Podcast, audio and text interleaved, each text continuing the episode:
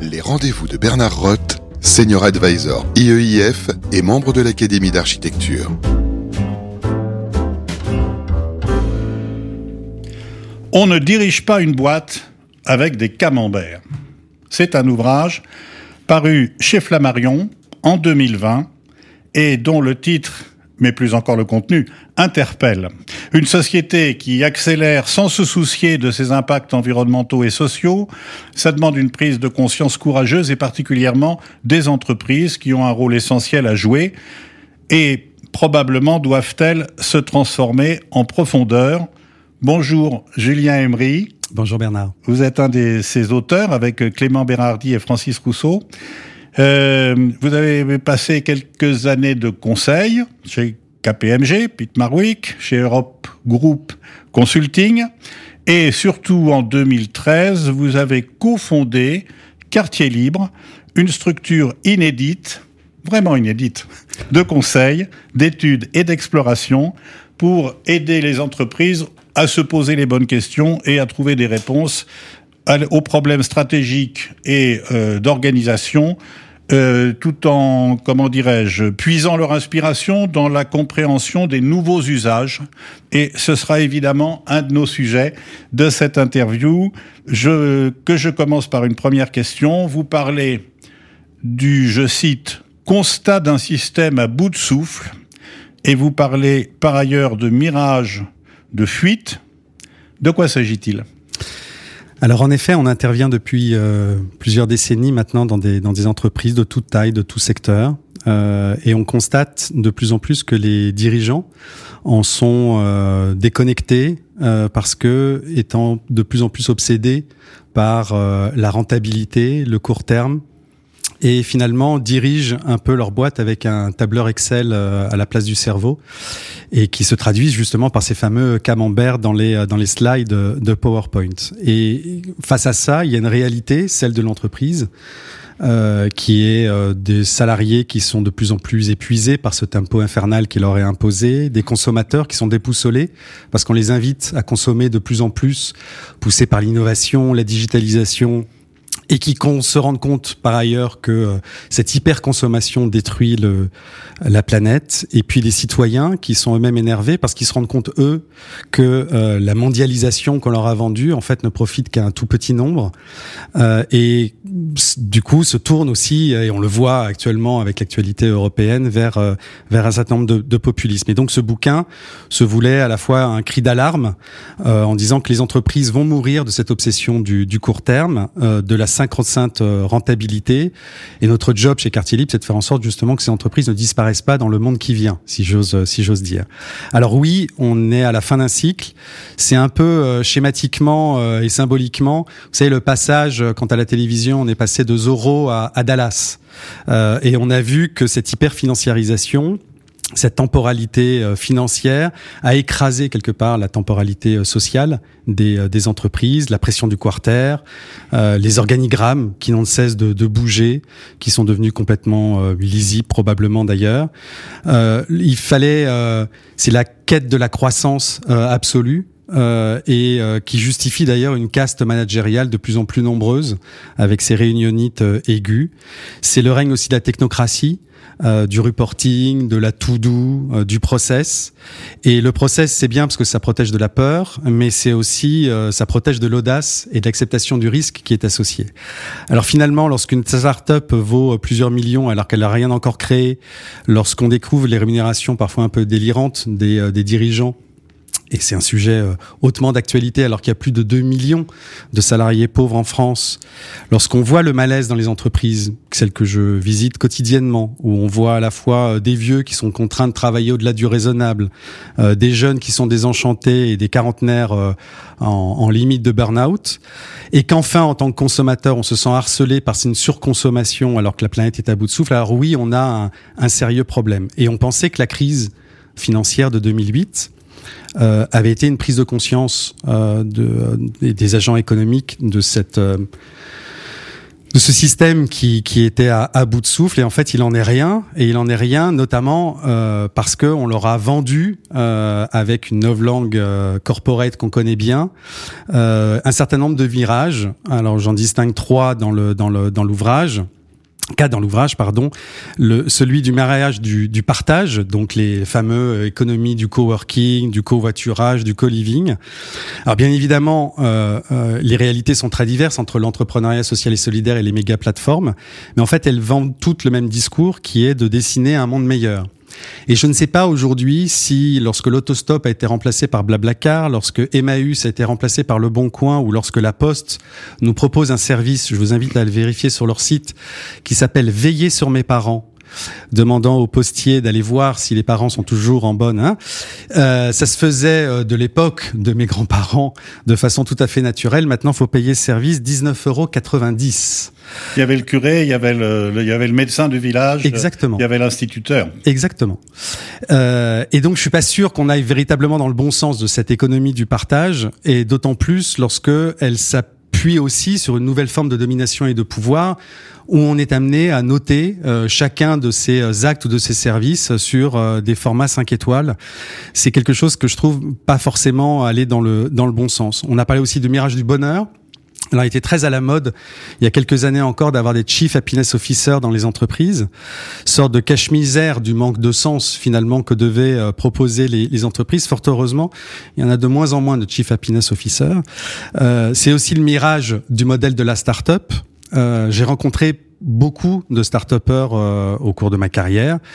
Et je dois reconnaître qu'il y a une énergie incroyable d'entreprendre, une impertinence aussi, une arrogance par rapport à, à la dissonance que l'on peut euh, entendre par ailleurs. Et c'est dû au fait qu'aujourd'hui la technologie coûte rien, il y a une abondance de, euh, de capitaux. Mais quelque part euh, ce qui revient quand même tout le temps dans le discours des start-upers c'est la question de la valorisation de leur projet et donc une question financière. Et j'aurais tendance à dire à la fin des années de à la fin du 20 20e siècle, pour réussir, il fallait être trader.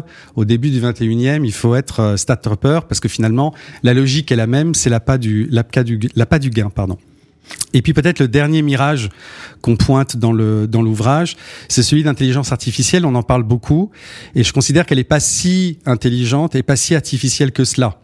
Euh, bien entendu, l'intelligence artificielle fait des choses absolument incroyables en médecine, sur la prévision des, des phénomènes climatiques, et on sait à quel point c'est important, mais c'est aussi une nouvelle forme d'esclavagisme déguisé en, en, en, libération, parce que derrière la machine, il y a des hommes et des femmes qui bossent. Euh, Antonio Casilli a fait un bouquin très euh, euh très édifiant à ce sujet-là, euh, qui s'appelle En attendant les robots, et qui montre en fait que pour quelques centimes, en quelque sorte, les humains volent le job des des, robots.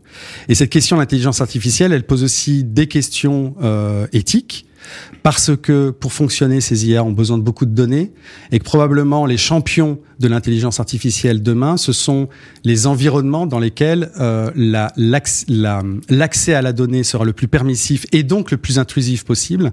Et je parierai beaucoup plus sur les, euh, les champions de la tech euh, chinoise à ce titre-là que celle de nos, de nos sociétés occidentales. Et puis enfin, le défi écologique, bien évidemment, parce qu'on sait que le numérique, aujourd'hui, c'est un grand producteur de gaz à effet de serre, à peu près l'équivalent euh, de ce que produit aujourd'hui l'aviation civile dans le monde et que ça va empirer, bien évidemment. Donc, en synthèse, je dirais que pour nous, ce qu'on essaie de faire modestement dans le cadre de Quartier Libre, c'est de d'engager les hommes et les femmes qui ont qui sont des dirigeants à penser euh, cette complexité là et à se départir un tout petit peu de ces solutions mirage qui sont finalement ce que l'ancien monde nous présente comme une forme de nouveauté mais qui en fait répond exactement au même code. À, vous entendre euh, on, on, comprend que ça craque d'un peu partout. Et au fond, euh, on peut même se demander si euh, a pas, on n'assiste pas à une espèce de, de dissolution chimique euh, euh, du corps social et de tout ce qui pouvait tendre à, son unité. Et si aujourd'hui on n'est pas plutôt avec un ensemble de forces centrifuges. Alors la difficulté, c'est finalement entre ce constat et puis le comment je fais tous les matins. Hein, comment entre les deux, on a l'impression que c'est probablement pas le même voltage et qu'il faut trouver des transformateurs. Alors concrètement, en quoi, selon vous, le rôle du dirigeant évolue, évolue profondément aujourd'hui?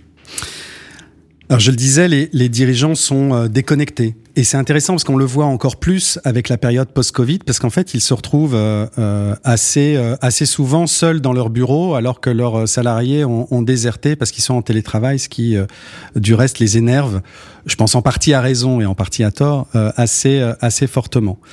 je crois que la, la difficulté de cette déconnexion-là, c'est aussi que, et d'ailleurs, les cabinets de conseil en sont euh, en partie responsable, c'est que euh, ce qui a été l'alpha et l'oméga de la stratégie de grandes entreprises, c'était de faire des benchmarks, c'est-à-dire d'aller regarder ailleurs ce qui se fait pour essayer de copier.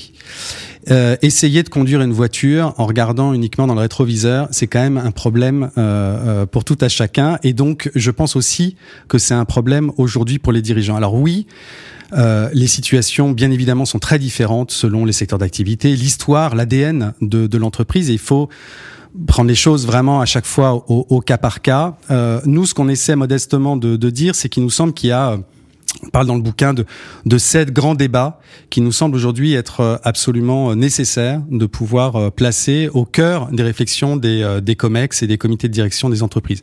Je vais pas tous les développer, j'invite vos éditeurs à aller les découvrir dans le, dans le bouquin, mais peut-être je vais insister sur, sur quelques-uns d'entre eux. Un, nous, il nous semble que la décélération et la quête de progrès sera la grande opportunité business de, des, années, des années qui viennent. Alors bien entendu, parler de décroissance aujourd'hui dans les entreprises, c'est un peu compliqué, c'est très connoté, c'est euh, politisé, donc euh, j'en conviens. Et probablement, si l'anorexie euh, n'est pas plus souhaitable que la boulimie à laquelle on assiste actuellement, nos sociétés, en revanche, et ça on le voit très nettement avec cette période et l'avance de, de l'hiver, doivent se préparer à une bonne cure d'amaigrissement. Et je pense qu'il faut qu'il y ait une prise de conscience de la part des dirigeants que les citoyens et les consommateurs et leurs collaborateurs, quelque part, ne veulent pas forcément du plus, mais ils veulent du moins ou en tout cas du mieux. Et pour un dirigeant, ça suppose aussi d'être dans une forme de vérité et d'authenticité euh, et de passer un peu de la discussion de salon à l'action de terrain. Euh, je reprendrai les termes de Paul Ariès. Le développement durable a été pendant des années, c'était un petit peu polluer un petit peu moins pour polluer plus longtemps. Eh bien, je pense effectivement que la RSE doit devenir maintenant centrale dans la stratégie des entreprises. Et d'ailleurs, les directions de la RSE, au même titre que les directions d'innovation, ne doivent être que des passages dans les entreprises. À un moment donné, elles sont là pour installer des sujets, installer des débats et disparaître. Une direction d'innovation n'a pas vocation à rester euh, indéfiniment dans une entreprise. Il faut que l'innovation soit prise par chaque branche d'activité de la boîte et par chaque collaborateur de la boîte. Au même titre pour la RSE.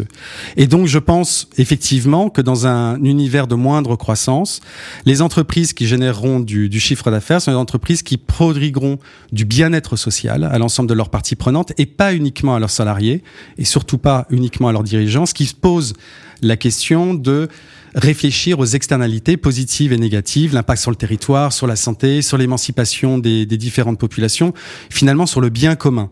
Et ça, ça suppose derrière de revoir, de repenser le portefeuille de produits, bien évidemment, peut-être la manière de recruter, et puis les fameux KPIs, euh, donc fameux indicateurs de performance de l'entreprise, sur quoi on les assoit pour faire en sorte que euh, bah, il faudrait peut-être un petit peu gagner moins pour gagner euh, plus longtemps.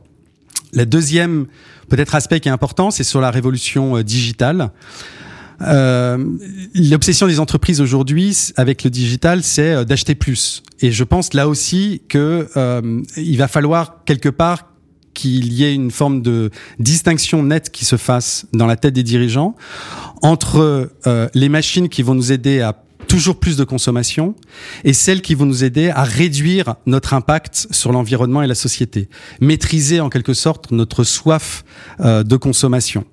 Ça pose par exemple la question de à quoi sert aujourd'hui un site de e-commerce. Le site de e-commerce est vécu vraiment comme étant un moyen de diffuser plus largement, de façon plus intensive, la consommation. Oui, mais ça pourrait être aussi pour aider les consommateurs à apprendre à mieux utiliser et à conserver plus longtemps les produits. Je pense à une marque euh, comme Manfield par exemple qui réfléchit, euh, donc qui fabrique des, des, des, chaussures et qui réfléchit à ça en faisant en sorte que son son, son site internet, son, son site de e-commerce soit bien évidemment un lieu pour vendre, mais aussi un lieu pour apprendre à utiliser et à garder le plus longtemps les, les produits. Ça pose aussi la question de l'expérience client en boutique. Client en boutique, certes, c'est euh, un, un, endroit pour vendre des produits. le digital peut aider à cela, mais c'est aussi un endroit où on crée de la relation avec ses consommateurs. Et donc de repenser la boutique comme véritablement un lieu de relation et un relation qui est porté par des gens par des individus et pas simplement par le digital pose euh, pour moi des questions absolument essentielles et plein de marques réfléchissent aujourd'hui à ça. Et puis peut-être dernier élément qui me paraît être important, c'est la réflexion autour de la marque parce que la marque est un étendard de ralliement euh, et donc, c'est important que euh, les consommateurs qui sont en quête d'authenticité puissent avoir véritablement cette, euh, cette prise de conscience-là. Et je pense qu'ils l'ont aujourd'hui parce qu'ils regardent véritablement quel est l'impact que ces marques-là ont sur le territoire, mais de très très proche, euh, enfin en très très forte proximité. Est-ce que les entreprises euh, euh, emploient des gens en, en, proximité? Est-ce que le, les fournisseurs sont également en proximité? C'est presque plus ça qui les intéresse. On a travaillé pour un, un grand groupe de distribution et, et sur la question du bio, etc. C'est presque plus l'impact local qui intéresse les gens presque avant euh, avant les, considérations euh, euh, bio ou pas bio sur les sujets. Et donc je pense que cette, question-là, elle est importante. Et juste pour citer un, petit exemple, cet ancrage local, j'étais assez amusé il y a quelques années. J'étais visiter des, boutiques à Shanghai et on est dans un grand mall où il y a plein de marques internationales et toutes les marques internationales, d'essence plutôt américaines d'ailleurs ou européennes, on discutait avec elles et bien évidemment, elles fabriquent une partie de leurs produits en Chine. Mais elles mettent en avant, quand on discute avec les vendeurs, elles mettent en avant le fait que ce sont des marques internationales, anglo-saxonnes, etc., etc. Et puis il y avait une marque, une boutique de marque chinoise. Et quand on arrive dans cette boutique, la première chose que nous disent les, les vendeuses, c'est ah, vous savez, ça c'est du made in China. Et c'est intéressant parce qu'en fait, le Made in China pour toutes les autres marques, c'était quelque chose de dévalorisant, alors que pour celle-ci, c'était au contraire quelque chose de tout à fait euh, valorisant. Donc voilà, je pense que cette réflexion-là, elle est, elle est importante.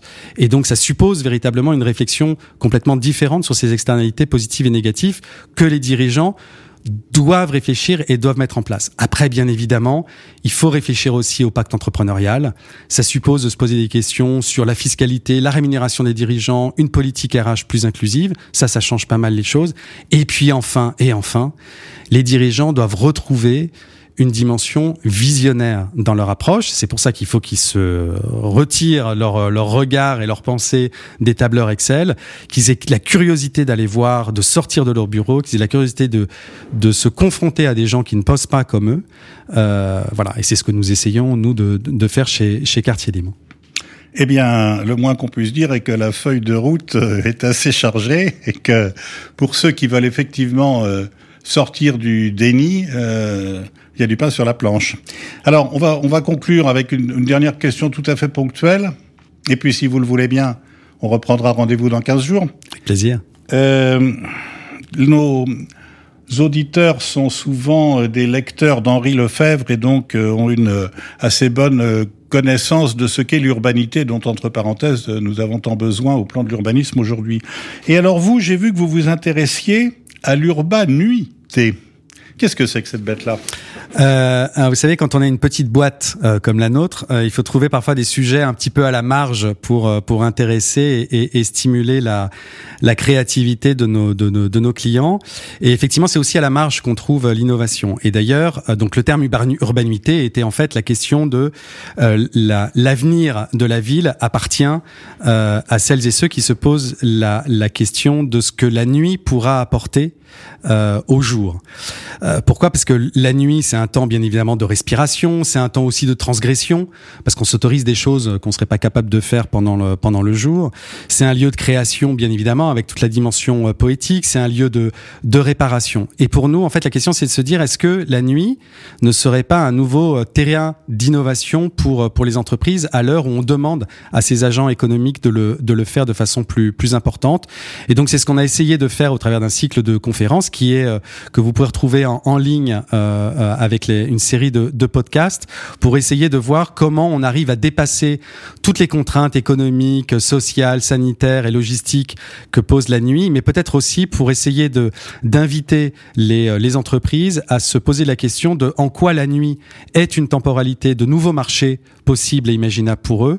Pourquoi on pourrait pas, et dans le cadre de des projets urbains, comment on pourrait pas mieux valoriser les actifs urbains dans la ville pour leur trouver un usage usage lorsqu'ils sont vacants pendant la, nuit, et peut-être au travers de l'utilisation des parkings, etc., etc. Donc c'était ça, en quelque sorte, cette, cette volonté de créer un, un nouvel espace d'innovation et de projet pour les entreprises. Merci Julien Emery. Si on avait droit à des sous-titres dans les émissions, je proposerais passion et pédagogie. Euh, parce que je crois que c'est ce à quoi nous venons d'assister. Et puis alors donc, euh, comme euh, je vous ai arraché tout à l'heure un oui pour nous retrouver dans 15 jours, eh bien nous sommes extrêmement impatients d'entendre la suite. Merci. Je tiendrai parole. Merci Bernard. Les rendez-vous de Bernard Roth, une émission à réécouter et télécharger sur le site et l'appli radio.imo et toutes les plateformes de streaming.